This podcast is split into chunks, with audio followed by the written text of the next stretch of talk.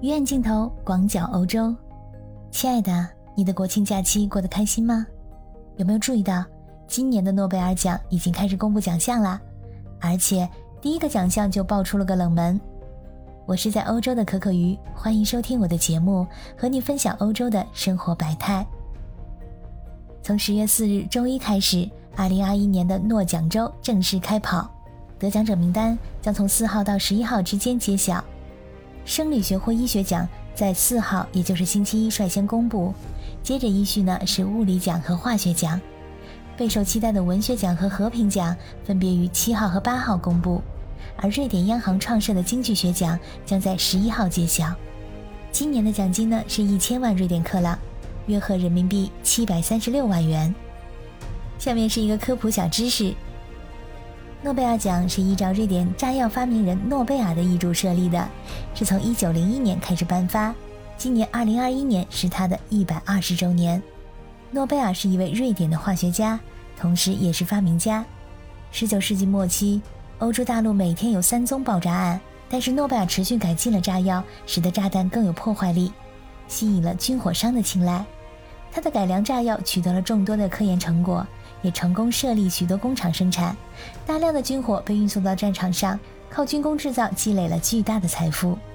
诺贝尔一生没有结婚，也没有孩子，在他去世之前，亲兄弟也早一步去世了，所以没有人继承他的遗产。由于他终生主张和平主义，所以呢，他对自己改良的炸药作为破坏以及战争的用途始终感到痛心，所以他立下了遗嘱，请将我的财产变作基金。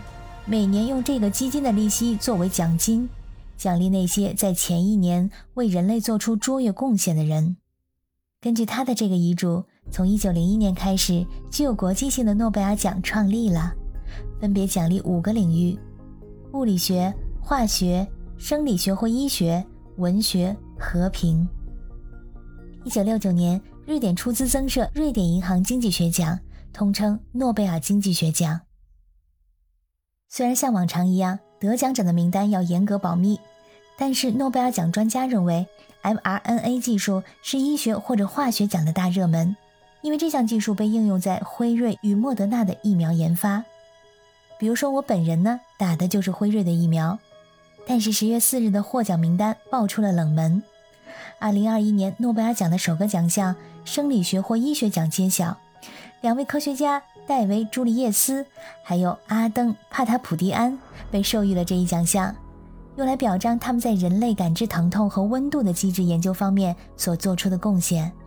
和往年一样，今年的生理学或医学奖竞争依然非常激烈。那么，当选的两位科学家以及他们的研究成果有什么过人之处呢？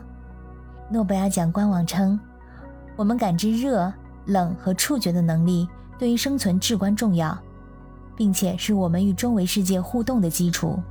在我们的日常生活中，我们认为这些感觉是理所当然的。但是神经冲动是如何启动的，从而可以感知温度和压力？今年的诺贝尔奖获得者已经解决了这个问题。辣椒素呢是一种来自辣椒的刺激性化合物，可引起灼热感。戴维·朱利叶斯利用辣椒素来识别皮肤神经末梢中对热有反应的传感器。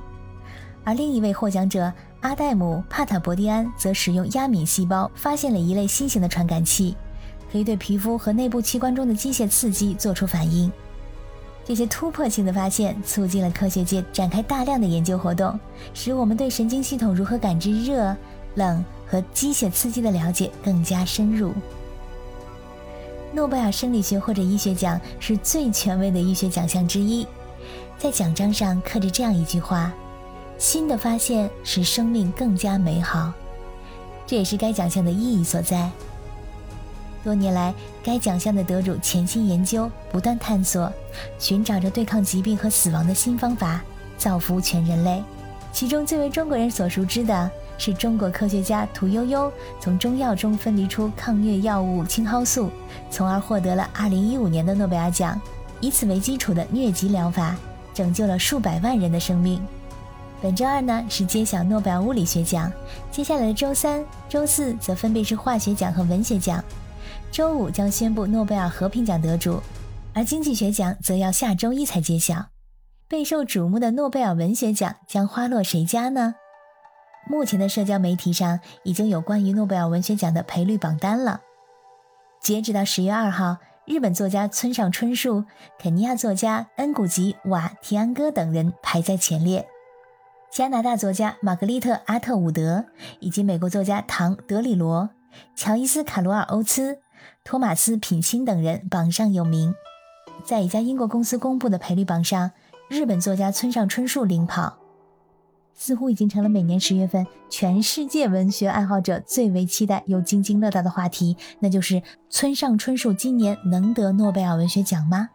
在文学奖颁奖史上陪跑的十二年之后，今年的诺贝尔文学奖，村上春树仍然是被英国博彩公司看好的六个人之一。根据瑞典报纸的分析啊，今年诗人和美国作家可能不会获奖，以此分析，或许村上春树的获奖概率会进一步提升。不过，也有预测认为，近二十年无人得奖的非洲作家也可能是热门人选。当然，无论是谁最终当选，村上春树都是博彩公司无法忽视的存在。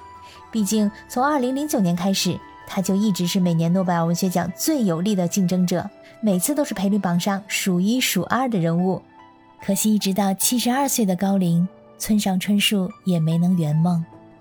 不过，赔率榜的预测有时候与最终的结果相差甚远。去年的诺贝尔文学奖就颁给了赔率榜排名靠后的美国诗人路易斯·格雷克。近年来啊，诺贝尔文学奖不时有冷门爆出，比如说2016年的获奖者是传奇摇滚乐手鲍勃·迪伦，瑞典文学院称之为“拓展文学的疆域”。按照传统呢，诺贝尔奖的颁奖仪式应该在12月10号，也就是诺贝尔忌日的那一天举行。不过，因为新冠疫情，今年的颁奖仪式和去年一样，不会在瑞典首都斯德哥尔摩的现场举行，而是改为通过电视和网络直播，各位得奖者在各自的国家领奖。诺贝尔和平奖按照惯例应该是在挪威首都奥斯陆颁发，至于今年是否也这样安排，目前尚不清楚。你觉得已经陪跑了十二年的村上春树，在今年有可能得到诺贝尔文学奖吗？期待你能在留言区里写下你的答案。感谢你的收听，我们下次再见。